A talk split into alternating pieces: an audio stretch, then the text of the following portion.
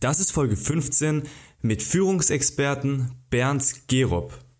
Zoom Mindset. Welcome to the number one show for success, where geniuses, entrepreneurs, and high achievers give you the answer to the one question how to achieve massive success. This is the advice you wish you heard years ago. Relax while the greatest minds reveal their juicy little secrets to you. That's your chance. Take it and let's begin. So, willkommen zum Erfolgsmindset Podcast. Äh, heute steht eine extrem wichtige Folge an und zwar fangen wir jetzt endlich mit der Umsetzung an und mit den praktischen Tipps, um unseren Erfolg auch wirklich im jeweiligen Bereich realisieren zu können. Wir haben uns ja zuvor die ganze Zeit mit Mindset beschäftigt und was das Fundament für unseren Erfolg ist. Und ich kann dir sagen, wenn du dir alle Folgen angehört hast, dann unterscheidet dich nichts mehr von der Person, die du bewunderst, deinem Vorbild, einer Erfolgspersönlichkeit. Außer zwei Punkte. Der erste Punkt ist ähm, die Erfahrung. Die Erfahrung wirst du mit der Zeit bekommen. Und der zweite Punkt ist Execution, Umsetzung. Es bringt dir, das Mindset bringt dir nichts, das Wissen bringt dir nichts, wenn du es nicht umsetzt. Das heißt Umsetzung. Und jetzt fangen wir endlich damit an, in allen Interviews, in den Solo-Sessions, die, die ich dir biete, und zwar mit den praktischen Tipps. Wie kannst du es endlich umsetzen? Wie, wie kriegst du diesen Erfolg wirklich in die Tat umgesetzt? Äh, und um damit einfach mal zu starten, habe ich einen Führungsexperten eingeladen, äh, ich habe ihm einfach, ich habe seinen Podcast angehört und da ich selber dualer Student bin und oft mit dem Thema Führung konfrontiert bin, dachte ich, ich schreibe ihn einfach mal an. Der direkt zugesagt und äh, wir haben ein extrem cooles Interview für dich. Und zwar ist es der Bernd Gerob. Kurz zum Bernd Gerob, wer ist es?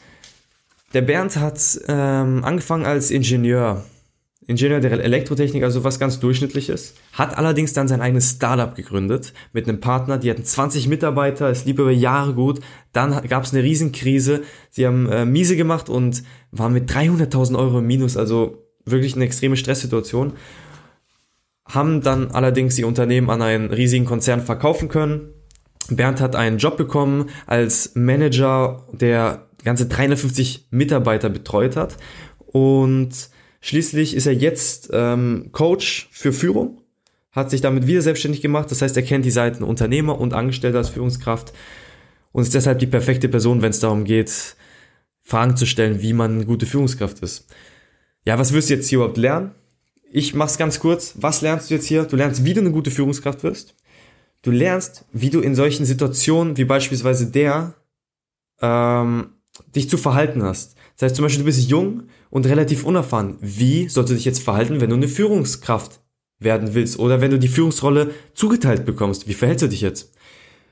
Du lernst auch, wie du dich in Konfliktsituationen verhalten sollst, in Stresssituationen, wie du kommunizieren sollst. Und ich habe einfach mal auch den Spieß umgedreht für alle, die jetzt keine Führungskräfte sind.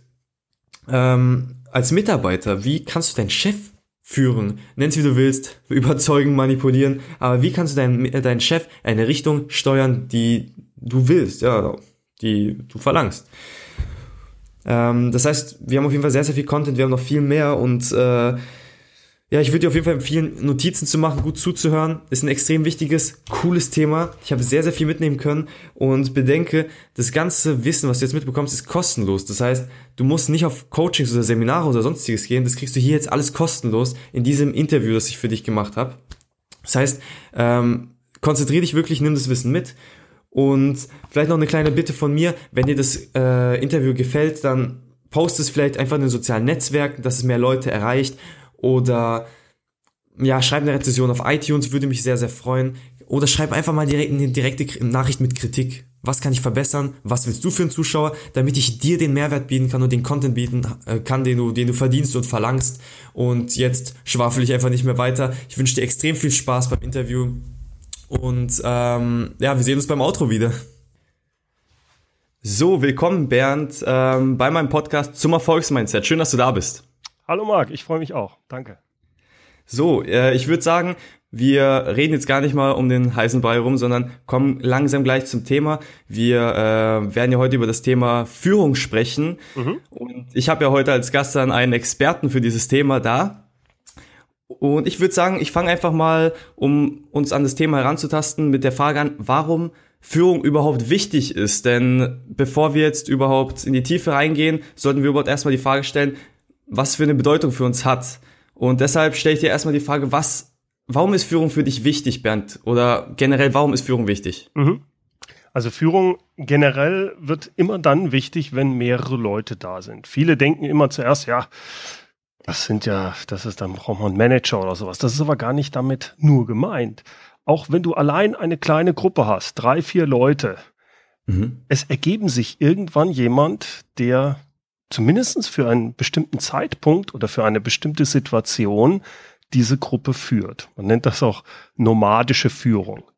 Mhm. Ich äh, war früher viel äh, große, größeres Unternehmen gehabt, äh, hab, war auch als angestellter Manager unterwegs und da ist mir das auch häufiger passiert, dass man als Chef äh, dachte, verdammt, meine Mitarbeiter haben keine eigenen Gedanken oder irgendwie, die sagen sie jedenfalls nicht im Meeting. Und dann habe ich das so ausprobiert, dass ich gesagt habe, gut, Meeting war für eine Stunde, das und das ist das Problem, ich gebe aber keine Lösung los, sondern ich habe mich dann einfach gesagt, so, ich bin in 30 Minuten wieder da, ihr findet eine Lösung. Jetzt nehmen wir an, das waren fünf Leute, ich habe niemanden bestimmt. Ich habe nicht gesagt, du leitest jetzt, sondern äh, ich komme dann in 30 Minuten wieder. Manche waren da dann etwas verstört, aber nach 30 Minuten, wenn ich zurückgekommen bin, hat mir die Gruppe immer eine Lösung präsentiert. Und normalerweise lief das dann so ab, dass irgendjemand die, ja, die Leitung übernommen hat. Also es ist nicht immer per Ordere Mufti oder äh, dass man das genau bestimmen muss.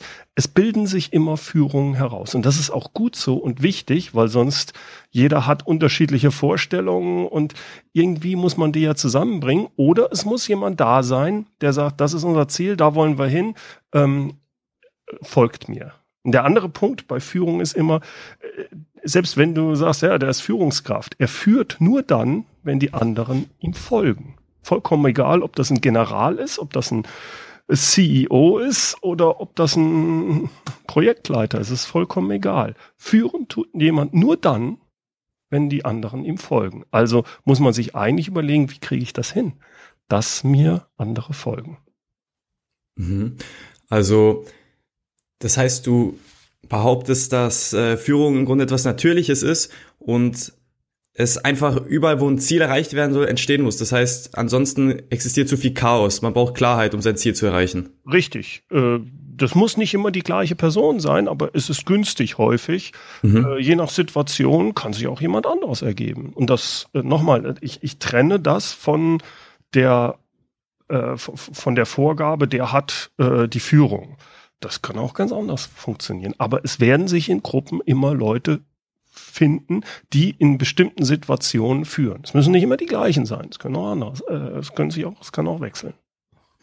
Ich habe zum Thema, äh, warum Führung wichtig ist, auch ein kleines Zitat von dir sogar aufgeschnappt bei, mhm. äh, ich glaube, das war bei einem Interview mit dem Dirk Kräuter. Mhm. Und zwar hast du gesagt, dass ähm, nach zwei bis drei Jahren die Führungskräfte die Mitarbeiter haben, die sie verdienen. Kannst du dazu mal Stellung nehmen?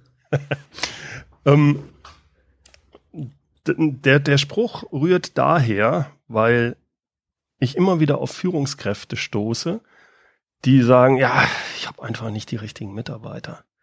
Ja, die tun nicht, was ich will, die sind nicht motiviert, äh, ich muss die zum, zum, zum, zum Arbeiten tragen, es ist furchtbar, haben keine eigenen Ideen und, und, und, und. Und da rührt dieser Spruch her, dass jede Führungskraft nach drei Jahren die Mitarbeiter hat, die sie verdient, weil ihre Aufgabe als Führungskraft ist es nicht, die Mitarbeiter zu motivieren. Denn in der Regel ist jeder, der bei einem Unternehmen anfängt, wird eingestellt, der freut sich auf seinen Job, der hat sich dafür entschieden, der ist motiviert. Warum sind so viele Menschen, warum sind so viele Mitarbeiter nicht mehr motiviert? weil sie demotiviert wurden und leider sehr häufig entweder durch die Organisation, durch bürokratischen Schrott oder durch die Führungskräfte, also durch den eigenen Chef.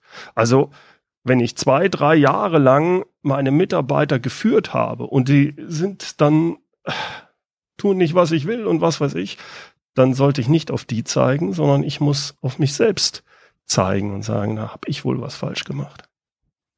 Das heißt, das Ziel von guter Führung sind ähm, vor allem engagierte und motivierte Mitarbeiter. Sagen wir mal so, die gute Führung konzentriert sich nicht darauf, die Leute zu motivieren, sondern sie konzentriert mhm. sich darauf, ein Ziel zu erreichen und dabei die Mitarbeiter mitzunehmen und nicht zu demotivieren. Ich muss mhm. die motivieren, ich darf sie nur nicht demotivieren. Okay. Ähm, um uns das Thema vielleicht noch ein bisschen greifbarer zu machen, hättest du vielleicht ein praktisches Beispiel für Führung im Alltag? Weil ich meine, nicht jeder der Zuhörer wird jetzt ähm, eine Führungskraft, ich sage mal im Unternehmen sein. Und ähm, deswegen, weil ich glaube, dass man im Alltag auch oft doch die Führungsrolle äh, übernimmt, äh, wäre es vielleicht so ein Beispiel ganz, ganz anschaulich. Mhm. Als Beispiel könnten wir äh, zum Beispiel nehmen, dass ein, eine Führungskraft äh, micromanagt, was sehr häufig passiert. Mhm. Ich gebe auch da, gehen wir mal in, in so ein Beispiel rein. Jemand hat lange Jahre einen Job gemacht, ist der beste Programmierer. Mhm. Jetzt kommt der, der Chef von dem und sagt, Mensch, wir sind immer größer geworden, pass auf, du wirst jetzt Gruppenleiter. Hier sind fünf Programmierer, du bist jetzt für diese Abteilung, diese Gruppe zuständig. So, und der hat noch nie geführt. Er kennt sich aber richtig gut aus mit dem Programmieren. Und jetzt mhm. steht häufig die Gefahr, dass dieser neue Gruppenleiter jetzt seine Mannschaft demotiviert, dadurch, dass er denen alles vorgibt. Mhm. Sagt, ja, das, ich kenne mich da aus, ich weiß, wie es geht, du musst das so und so und so und so und so machen. Er gibt also alles haarklein vor.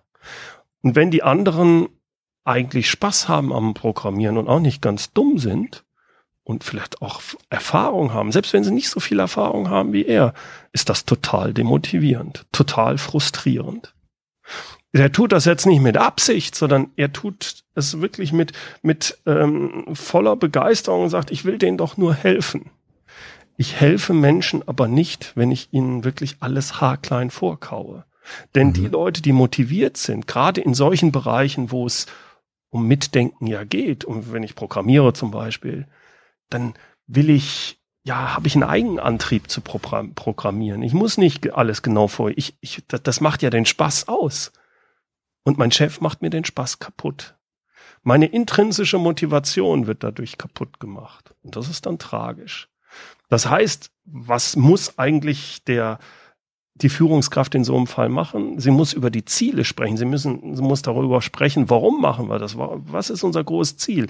Aber den Weg dahin, den kann ich vielleicht mit, können wir ausdiskutieren, aber im, im Klein-Klein, da möchte ich bitteschön, dass die das selber machen. Und da haben, möchte ich die Freiheit gerade denen geben. Das heißt, als mhm. Führungskraft muss, kann man sich so vorstellen, wie quasi ich, ich äh, habe eine Autobahn und da gibt's Begrenzungen. Ich gebe einfach nur die Begrenzung und ich gebe das Ziel vor, wo wir hinwollen. Aber mhm. ob die jetzt da in Schlangenlinien hinfahren, sehr straight oder sonst was, das sollte mich nicht interessieren. Wichtig ist ja das Ergebnis, also das Ziel. Sehr, sehr guten Punkt, den du da ansprichst. In den heute stellt sich ja sehr oft immer die Frage Unternehmen äh, beziehungsweise Selbstständigkeit oder Angestellten-Dasein. Und ich finde vor allem in ähm, zum Beispiel auch in Hightech-Märkten äh, geht man immer mehr in dieses Bild Work-Life-Balance beziehungsweise mehr Freiheit mhm. im, ähm, bei, bei der Arbeit. Ja, so, so dass man dann im Grunde so die Selbstständigkeit da ein bisschen mit einbeziehen kann. Das heißt, so frei, den, den, den Mitarbeitern so eine Freiheit zu geben, ist vor allem auch so ein Indikator von guter Führung. Ja, absolut. Also mhm. ich muss es natürlich so sagen, es wird immer gesagt, ja, aber unsere Mitarbeiter, die brauchen, die brauchen das, die müssen die genauen Vorgaben. wenn man sich anschaut, wie das ganz früher war, wenn jemand, mhm. was weiß ich, noch in den 30er Jahren oder 20er Jahren am Fließband gearbeitet hat, da hat, ich glaube, Ford wird das, dieser Spruch nachgesagt, warum kommt immer ein Gehirn mit, wenn ich doch nur zwei Hände okay. habe? Äh, ist auch verständlich, das sind Arbeiten, die sind absolut stupide. Ja. Einfach nur zick, zack, raus, zick, zack, raus, immer den gleichen Handgriff. Da ist ein Gehirn wirklich eigentlich fast schädlich. Aber unsere, unsere, Fäh unsere Arbeiten, die wir heutzutage haben, sind doch in der Regel nicht mehr so stupide. Ganz im Gegenteil. Ich mhm. brauche Leute, die mitdenken. Und dann wird das eine ganz andere Geschichte. Und dann muss ich auf nicht auf diese, dann muss ich auf intrinsische Motivation achten. Das heißt, mhm. äh, das funktioniert sonst nicht. Und viele, glaube ich, die denken auch einfach, dass sie sich selbstständig machen, weil sie dann einfach mehr Freiheitsgrade haben. Mhm. Ähm, das hat an, sicherlich, äh, muss man da noch anderes mitbringen. Das ist aber der positive Teil daran. Wenn ich es also als Führungskraft hinkriege, dass ich Mitarbeitern die Freiheit Freiheitsgrade geben, also die in der Autobahn rechts und links nur begrenze und nicht jetzt nur auf den Mittelstreifen, ähm, dann habe ich Leute, die einfach zufriedener, glücklicher und damit auch besser arbeiten. Mhm. Ja, toller Punkt. Ich habe da, was das angeht, auch meine eigene Erfahrung machen müssen. Also ganz witzig, dass du die Fließbandarbeit ansprichst. Ich habe ähm, nämlich auch bei Daimler am Fließband gearbeitet okay. eine Zeit lang und deswegen war ich ja im direkten Kontakt mit den Mitarbeitern. Mhm. Ähm, und konnte wirklich erfahren, was so auch Kennzeichen von schlechter Führung sind. Und das ist vor allem ein Punkt, wenn man ihnen so bewusst die Freiheiten zieht. Ja, ja im, im Grunde, ob, ob sie jetzt ähm, einen Vorschlag an den, ähm, in dem Fall war es immer der Meister, ähm, den, den einen Vorschlag gibt, zum Beispiel äh, ja, ge geben konnten oder einen Vorschlag halt äh, unterbreiten konnten, und der Meister es zum Beispiel überhaupt nicht angenommen hat, von wegen, du hast nur deine Arbeit, du hast deine beiden Hände und äh, ansonsten, du, du, du, du sollst gar nicht frei denken können in der Hinsicht, ja. sondern du, dir wird die Aufgabe erteilt. Ähm, dann hat man eben die Konsequenzen gesehen, dann wurde eben gelästert, die Arbeitseinstellung war schlecht. Ähm, das ist frustrierend, dieses, weil ich als genau, Mensch nicht genau. wirklich wahrgenommen werde. So, äh, der, der, der, genau. Und das will, will kein, keiner haben. Es hat also mit Wertschätzung auf der einen Seite zu tun. Es hat aber auch sehr stark damit zu tun, dass jemand sich einbringen möchte. Hm. Möchte einen guten Job machen es gibt so diese drei Sachen, die bei intrinsischer Motivation ganz wichtig sind. Das ist, äh, jeder möchte mit der Zeit immer besser werden in dem, was mhm. er tut, wenn er sich, da, wenn er dafür brennt. Es muss sinnvoll sein, muss ein Warum geben. Und ähm, ich brauche Freiheit. Ich brauche einen gewissen Freiheitsraum. Ich brauche nicht vielleicht gar nicht so viel, aber in einem bestimmten Bereich möchte ich eigene Entscheidungen treffen können. Ich möchte, dass das auch wertgeschätzt wird. Und wenn das nicht der Fall ist, wenn Führung da versagt, dann macht sie unheimlich viel kaputt. Toll, dass du das jetzt ansprichst. Ich habe auch das Thema Wir-Gefühl, äh, das ist mir auch eingefallen als Frage. Man sollte ja so ein eine Gemeinschaft, also so ein Gefühl von der Gemeinschaft, so also ein Wir-Gefühl äh, erzielen. Wie, wie vermittle ich das als, als Führungskraft, so ein Wir-Gefühl, außer jetzt die Wertschätzung? Gibt es da noch irgendwie andere ähm, Aspekte, die ich da berücksichtigen muss? Ja. Außer jetzt dem Mitarbeiter zu sagen, tolle Arbeit. Nee, da, das, darum geht es gar nicht so entscheidend. Das Entscheidende mhm. ist eigentlich, dass ich für etwas stehe, für ein bestimmtes Ziel. Das mhm. ist dieses Warum. Warum tun wir eigentlich hier, was wir tun? Was, mhm. was ist der Sinn? Warum komme ich jeden Morgen in diese Firma rein? An was arbeiten wir? Das ist so die Vision. Ah, okay. Die, die, die äh, Simon Sinek sagt, das ist die Beantwortung des Warum. Der mhm. hatte, es gibt einen wundervollen TED Talk von dem, Amer ist ein amerikanischer ähm, Buchautor, Berater und ähm, der hat das sehr, sehr einfach, wundervoll dargestellt mit drei Kreisen. Und er sagt, alle faszinierenden Unternehmen und alle inspirierenden Personen gehen immer von innen nach außen, während die meisten Unternehmen vor allem von außen nach innen gehen. Und was er damit meint, ganz außen ist der Kreis, der ist das, ähm, was? Was macht ihr denn? Boah, wir stellen einen Computer her. Mhm. dann kommt der nächste innere, weiter innere Kreis, das ist dann das Wie. Ja, wie macht ihr das? Ja, wir haben da ganz tolle patentierte Technologie, wir haben den besten Service, wir machen la la la la la. Können alle noch beantworten. Und dann kommen wir auf den ganz Inneren und das ist einfach nur die Frage, warum? Warum tut ihr, was ihr tut? Ja, wie? Warum? Um Geld zu verdienen. ist ja falsch. Falsche Antwort. Geld ist notwendig. Profit ist notwendig und so, um es am Laufen zu halten. Aber das ist nicht der eigentliche Sinn und Zweck. Mhm. Und an diesen Sinn und Zweck muss ich ankoppeln. Will ich Mitarbeiter haben, will ich dieses Wir-Gefühl haben. Mhm. Da muss ich irgendwie sowas angeben können, dass ich sage, das ist, dafür stehen wir, das machen wir und deswegen ist das wichtig. Und dann wird es einfach Leute geben, die sagen, finde ich gut. Und da bin ich, möchte ich ein Teil von sein. Und so biete ich natürlich dann auch eine Plattform, wo ich so ein Wir-Gefühl entstehen kann, weil man gemeinsam mhm. an einer Sache ist. Man ist ein, vielleicht nur ein kleines Teil, aber die Sache ist wichtig für einen selbst. Für jemand anderen, der sagt, pff, mir belanglos. Aber für ihn, für mich muss es wichtig sein. Ich muss ankoppeln. ist ein aktiver Punkt. Deswegen ist auch immer diese Sache, ich kann nicht jemanden ähm, motivieren, eigentlich jedenfalls diese intrinsische Motivation wegen. Ich kann ihn nur extrinsisch motivieren. Mhm. Das bringt mhm. aber nicht viel in solchen Sachen. Was das angeht, ist mir jetzt ähm, der Elon Musk eingefallen. Mhm. Ich habe zum Beispiel einen Artikel über den gelesen und nicht nur, dass er zum Beispiel auch nächtelang durcharbeitet, sogar seine Mitarbeiter arbeiten auch nächtelang durch, auch samstags, auch manchmal sonntags mhm. und ähm, das ohne sich irgendwie zu beschweren. Ja. Ja, das ist, weil die, äh, die gerade bei dem Elon Musk, der hat ja ganz tolle Ideen.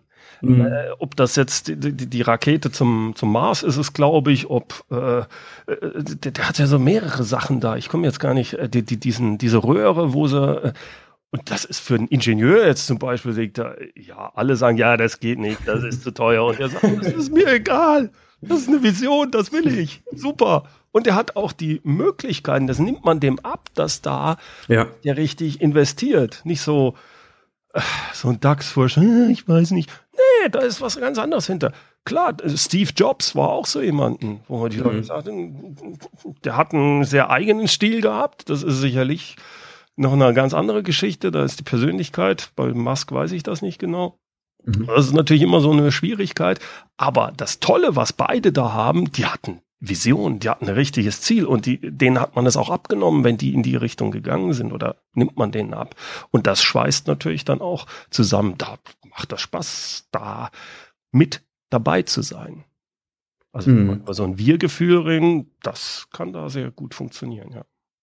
Boah, da wollte ich jetzt gar nicht drauf hinaus, eigentlich auf dieses Warum, aber jetzt mhm. hast du es so gut angesprochen. Ähm, ich, ich werde auf jeden Fall, glaube ich, das Buch vom Simon Sinek, Start with Why, werde ich das ja. wahrscheinlich auch noch in die Shownotes packen, weil das ist echt ein verdammt gutes Thema. Ich habe selber noch nicht gelesen. Da hast mich überzeugt.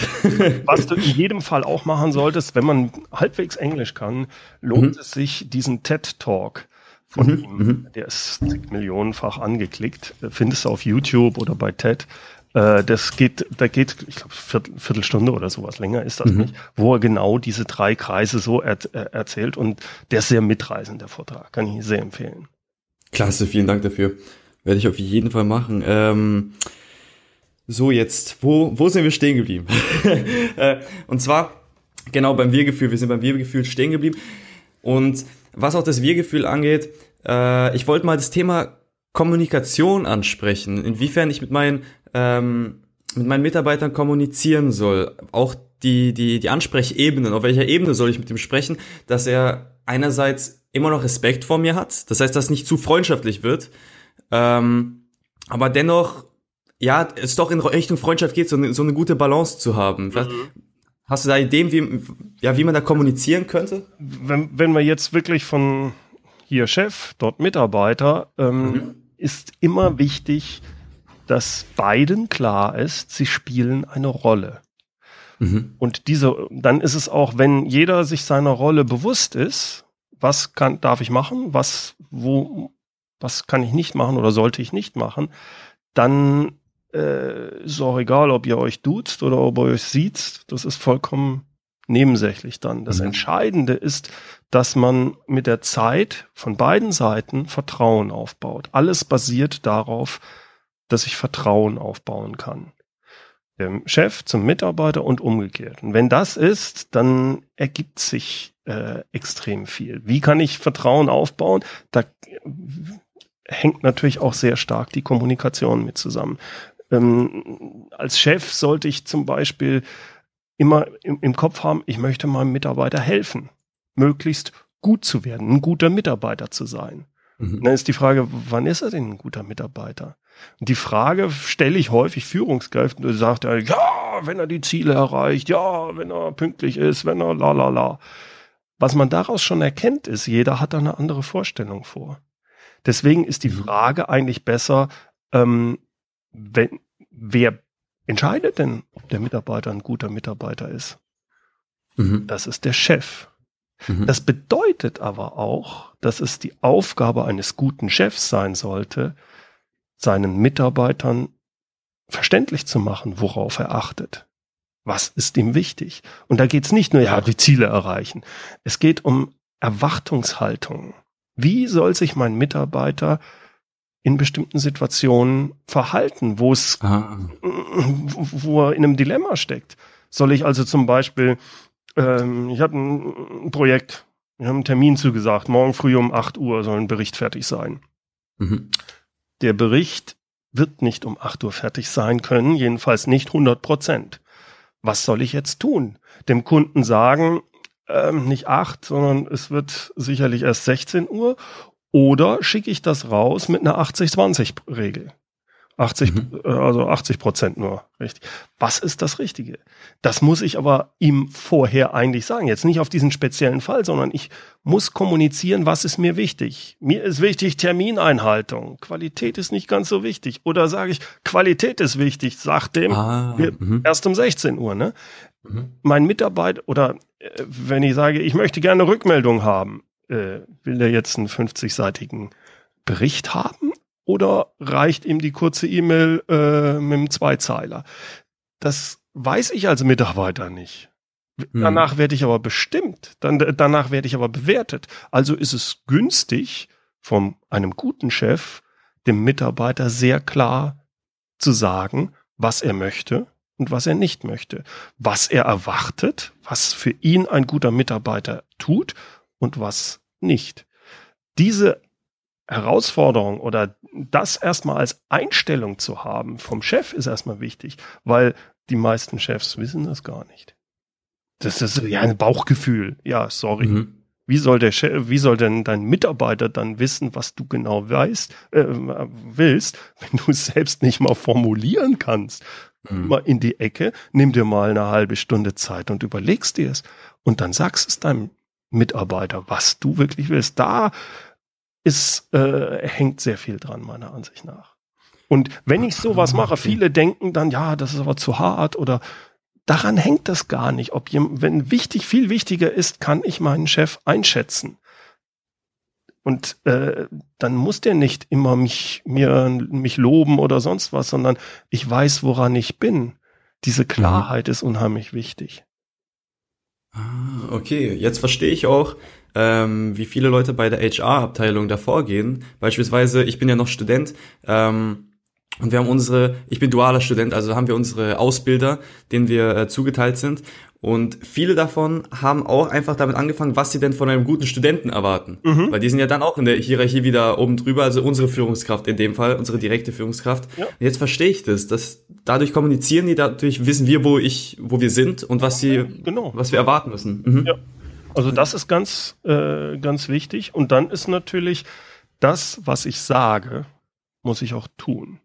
Das ist mhm. meiner Ansicht nach, als Führungskraft muss ich verlässlich sein. Das ist das Wichtigste. Ich, äh, ich muss auch nicht der beste Freund meines Mitarbeiters sein. Äh, wenn es sich ergibt, dass da was Freunden, dass da eine, eine, fast eine Freundschaft entsteht, dann ist das schön. Das ist aber nicht das Ziel. Das Ziel ist, dass man gemeinsam Ziele erreicht und dass ich meinem Mitarbeiter unterstütze und dass ich verlässlich bin, dass er weiß, woran er bei mir ist damit, das ist die, die, die Rolle, die ich als Führungskraft spiele. Ich äh, darf meinem Mitarbeiter nicht, ähm, sagen wir mal, äh, jetzt alles tun, wie, ist ähnlich wie, in der, wie bei den, ähm, äh, wenn ich, na, jetzt, Parent, wenn ich, ich bin ein bisschen neben der Mütze momentan. Ähm, wenn ich also äh, Vater oder Mutter bin mhm. und äh, ich bin nicht der beste Freund meines Kindes. Mhm, das, ja. das, das, das braucht das Kind nicht. Es braucht einen, einen verlässlichen Vater oder eine verlässliche Mutter. Und eine ähnliche Rolle, ich will das jetzt nicht zu weit treiben, aber in ähnlicher Situation befinde ich mich als Führungskraft. Wenn ich, wenn mein Mitarbeiter und ich ein freundschaftliches Verhältnis haben, ist das schön, das ist aber nicht das Ziel. Mhm.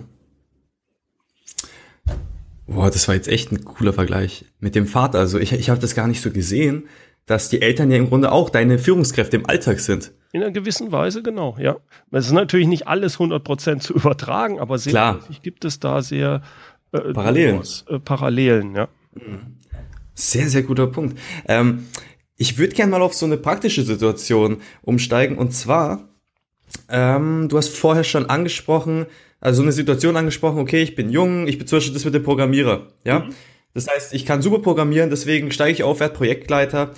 Äh, so, wie gehe ich jetzt damit um, wenn ich jetzt relativ jung bin, mhm. im Gegensatz zu meinen ähm, ja, Mitarbeitern mhm. und vielleicht auch relativ, also unerfahren in der Führungsrolle, ja. so wie du es gesagt hast.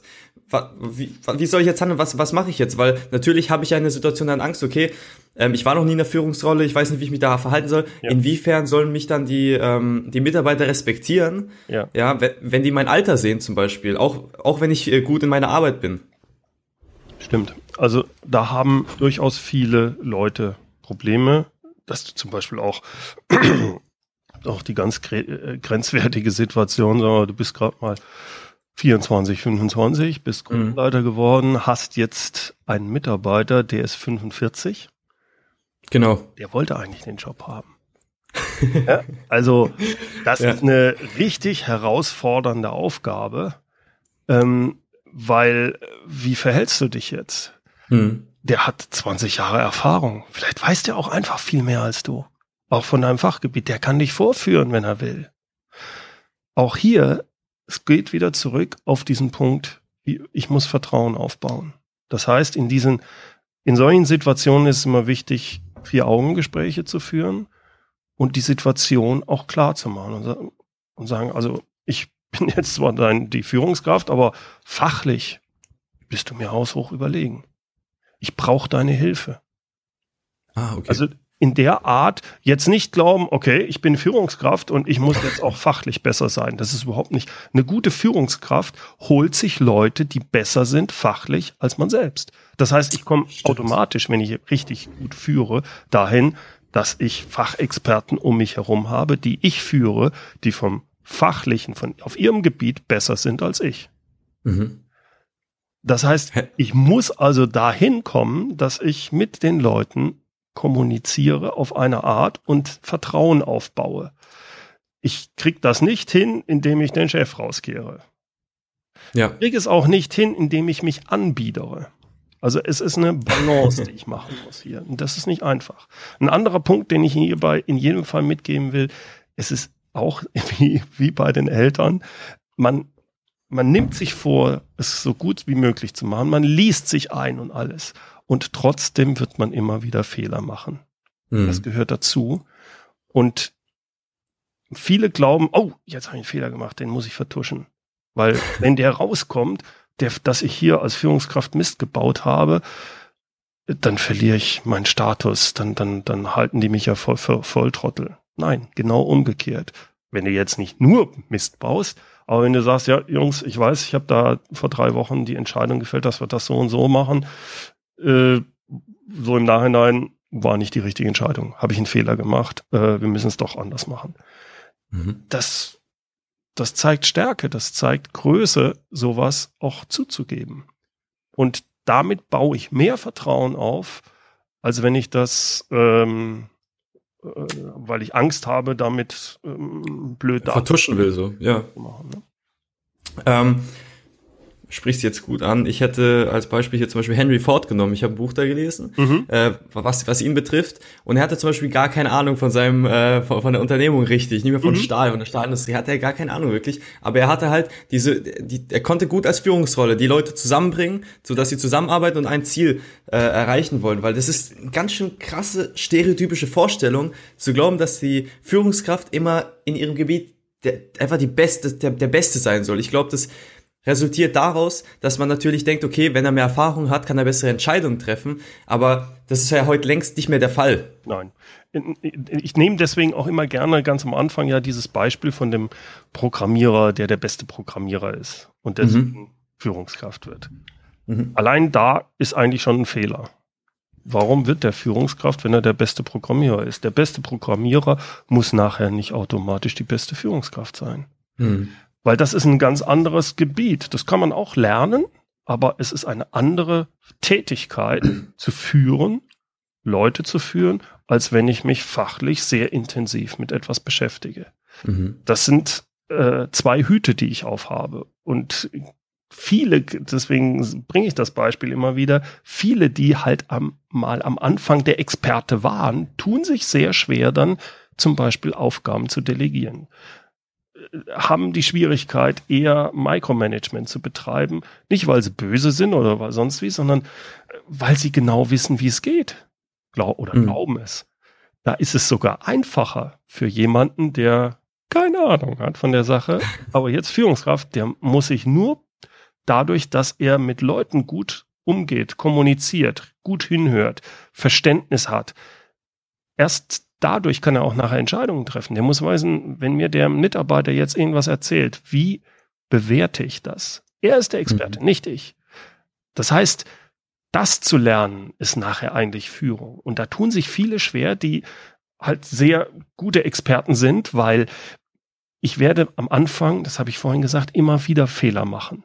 Deswegen ja. falle ich gerne zurück in meine alte Arbeit weil da bin ich der Experte, da ist die Chance, dass ich Fehler mache, viel geringer. Da hole ich mir auch mein Selbstbewusstsein. Jetzt gehe ich wieder in die Führungsrolle, mache wieder einen Fehler, krieg wieder quasi, äh, hast du wieder Mist gebaut, oh, falsche Entscheidung, oh, der, mhm. der ist jetzt ganz schlecht.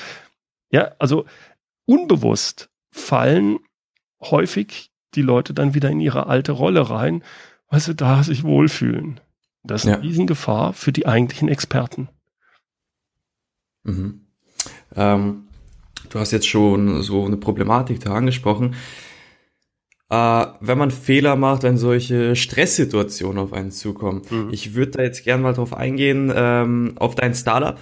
Mhm. Du hast ja äh, mit einem Hightech-Startup, bist ja auch in die Selbstständigkeit. Ja. Und am Ende stand es ja auch von äh, großen Problemen, als dann äh, Miese gemacht wurde, mhm. dann man 300 mit 300.000 Schulden. Also das muss man ja sich ja mal vorstellen, was für eine Situation, was für ein Stress, was für ein Druck, dass man erstmal Miese macht, dann 300.000 also Schulden hat auch noch, die man natürlich nicht einfach so zurückbezahlen kann. Und man, natürlich muss man als Führungskraft ja dann noch bedenken, ich habe Mitarbeiter, denen ich Gehalt zahlen muss, die haben auch wieder Familien, mhm. ja, die die sie ernähren müssen und ich habe selber meine Familie, die ich ernähren muss. Ja. Wenn ich jetzt Führungskraft bin, aus deiner heutigen Perspektive, mit deiner heutigen Erfahrung wie, wie muss ich jetzt handeln gegenüber meinen Mitarbeitern? Äh, du, du, du meinst, wie verhalte ich mich denen gegenüber? Äh, genau, wie verhalte ich mich? Also, ich habe es in meiner Vergangenheit immer so erfahren, dass die Leute kriegen mit, wie du dich fühlst. Du spielst zwar eine Rolle, mhm. mhm. aber wenn es jetzt wirklich hart auf hart geht, merken die, merken die zwischen den Zeilen, irgendwas ist nicht in Ordnung. Mhm. Dann ist es günstig, wenn du dich jetzt nicht fallen lässt, aber wenn du klar sagst, ja, wir haben eine schwierige Situation. Ja, ich weiß momentan noch nicht, wie wir in drei Monaten die Gehälter zahlen, weil es sieht schlecht aus. Aber ich habe die und die und die äh, Aktionen geplant. Da und da spreche ich mit dem Investor. Da geht's da. Also die Leute zu informieren, zeitnah, ist immer meiner Ansicht nach die beste Alternative. Weil keiner von uns, vielleicht ein Prozent, also ich gehöre sicherlich nicht dazu, sind so gute Schauspieler, dass sie, wenn es wirklich hart auf hart kommt, mhm. äh, das einfach so wegdrücken können. Du musst die, du bist in der Führungsrolle. Du musst sagen, ähm, die Leute können, werden es merken, dass du angespannt bist. Aber ähm, du bist nach wie vor noch in der Führungsrolle und dazu gehört, dass du aber auch ehrlich sagst, wie die Situation ist. Das ist wiederum, er hat wieder mit Vertrauen zu tun. Ja. Das heißt, die Leute werden dir dann auch vertrauen. Die werden eher sagen, ja, okay, er hat aber, er weiß auch momentan noch nicht, wie es weitergeht hinsichtlich der Löhne in drei Monaten, aber er hat einen Plan. Ja. Also vertrauen wir ihm jetzt mal, ähm, dass das schon gut gehen wird. In der Vergangenheit hat er uns ja auch nicht belogen oder es hat funktioniert. Das ist natürlich dann in so einer kritischen Situation, ähm, wie hast du dich in der Vergangenheit verhalten? Mhm. Hat, war das stimmig oder war es nicht stimmig? Hast du die Leute über den Tisch gezogen? Dann, dann hast du jetzt ein Problem. Stimmt, wenn ich mich jetzt selber mal so in die Situation hineinversetze, also als Mitarbeiter mhm. des Unternehmens, ähm, würde ich sehr viel mehr hinter meiner, meinem Chef stehen, wenn man sich jetzt so verhält, wie du es geschildert hast, also dass man im Grunde das offen und ehrlich zuge äh, zugibt, dann stehe ich ja viel mehr hinter ihm, als wenn ich dann irgendwie merke, okay, da läuft irgendwas nicht gut, dann mache ich mir natürlich noch viel mehr Sorgen, weil ich keine Klarheit habe und ähm, kann dementsprechend meinem Chef auch überhaupt nicht mehr vertrauen, werde mir dann natürlich einen anderen, sicheren Job suchen, wo ich weiß, wo ich bin, wo ja. ich stehe. Da sind wir wieder bei dem Thema. Richtig. Also ja. ich muss Klartext reden. Deswegen bin ich auch durchaus ein Verfechter davon, wenn ähm, gesagt wird, äh, ja, wir dürfen die Unternehmenszahlen nicht den Mitarbeitern sagen, sonst gehen die zur Konkurrenz oder sonst was. So ein. Schwachsinn. Mhm. Natürlich kannst du die offen sagen. Wo du aufpassen musst, ist, du beschäftigst dich, sagen wir mal, als Geschäftsführer die ganze Zeit mit diesen Zahlen. Du kennst die in- und auswendig. Du weißt genau, was ein Cashflow ist und, und, und. Du musst jetzt aufpassen, dass du das übersetzt. Dass du die Leute nicht überforderst. Du sagst, ja, ich habe ihnen ja alle Informationen gegeben. Ja, du hast äh, die, die programmieren sonst und du hast ihnen mhm. jetzt irgendwelche betriebswirtschaftlichen Kennzahlen um die Ohren gehauen. Du musst es übersetzen. Das ist deine Aufgabe, um auch wiederum Vertrauen aufzubauen. Ja, also sind wir hier wieder beim Thema Vertrauen. Extrem wichtiger Punkt. Es geht um, um alles immer. Es geht immer um mhm. Vertrauen. Ähm, um mal den Spieß jetzt umzudrehen wenn ich jetzt Mitarbeiter bin, die meisten meiner Hörer, beziehungsweise die meisten Hörer werden jetzt vermutlich Mitarbeiter sein, mhm. als, äh, also mehr als Führungskräfte. Und ähm, deswegen, jetzt mal aus der Sicht der Mitarbeiter, wie kann man denn so den Spieß umdrehen? Kann ich, kann ich das irgendwie, kann ich mein, meine Chef in irgendeine Richtung lenken? Also ihn auch irgendwie in irgendeiner Hinsicht ja. führen? Oder geht es nur in die eine Richtung? Nein, du hast das genau richtig erkannt. Ich kann auch meinen Chef führen. Mhm. Es ist noch ein bisschen schwieriger, aber es geht. Und es ist wieder drum, die Basis, die du brauchst, ist das Vertrauen.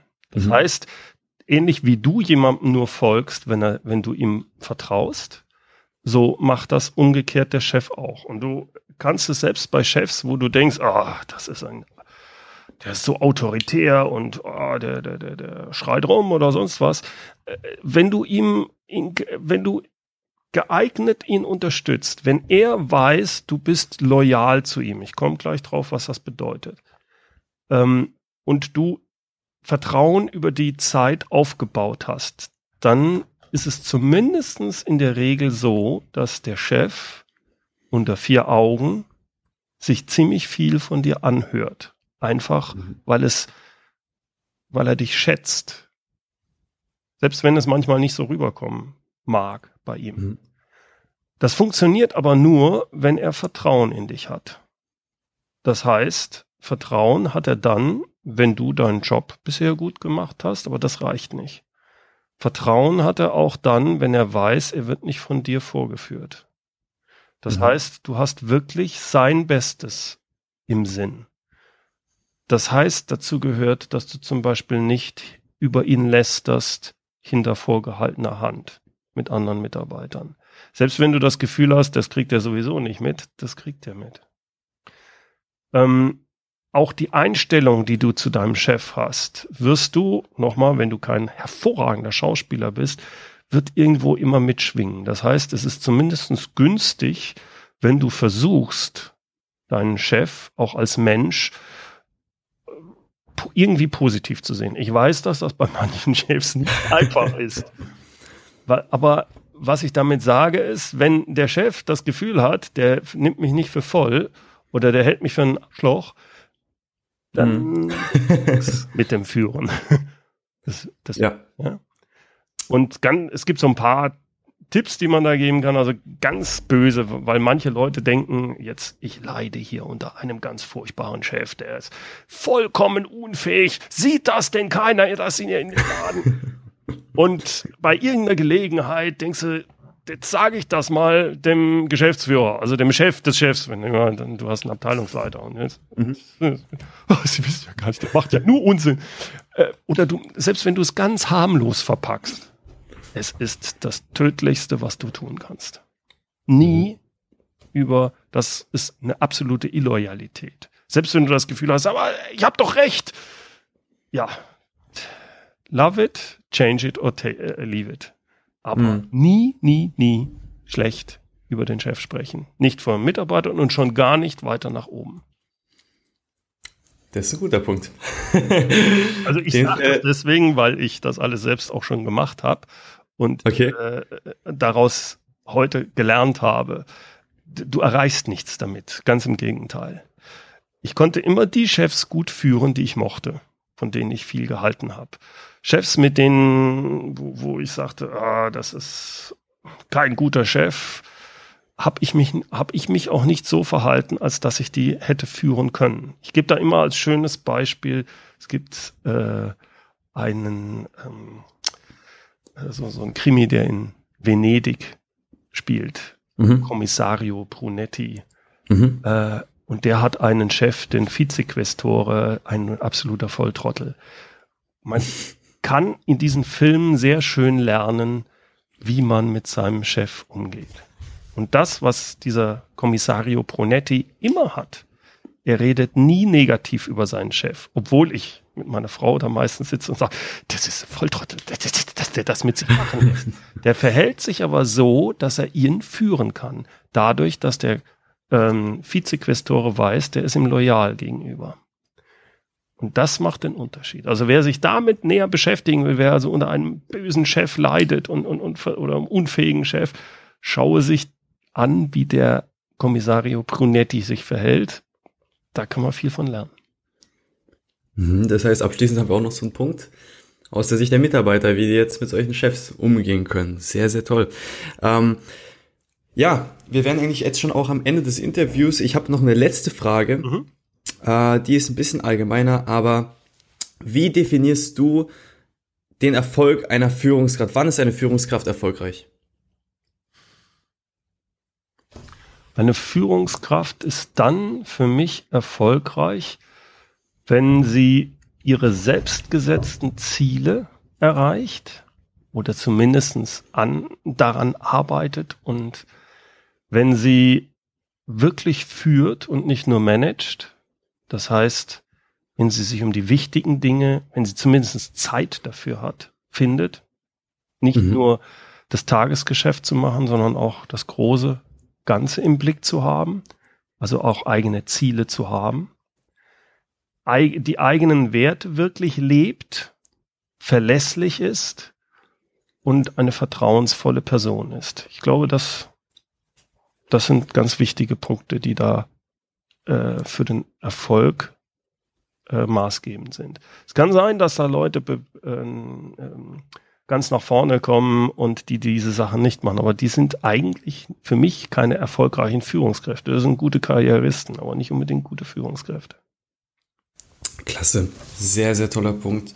Schöner Abschluss und ähm, ja, ich hoffe natürlich, dass wir viel guten Content zum Thema Führung ähm, geben konnten und ich möchte, ich, ich möchte mich vielmals bei dir bedanken, Bernd, dass du hier warst. Vielen Dank, Marc. Es hat mir viel Spaß gemacht. Danke. Mir auch.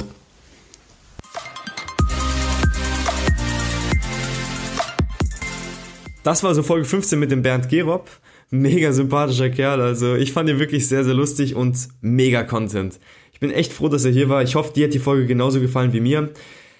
Ansonsten check einfach mal die Shownotes, wenn du mehr über Bernd erfahren möchtest und schreib mir doch einfach mal auf Facebook, was hat dir am meisten gefallen? Auf was soll ich in den nächsten Folgen mehr Wert legen? Was für Interviewgäste willst du? Es dauert nur ein paar Sekunden und es wird dir extrem viel Mühe und Zeit ersparen in Zukunft. Deswegen, ich möchte dir wirklich den bestmöglichen Mehrwert geben. Helfen mir bitte dabei, dir zu helfen.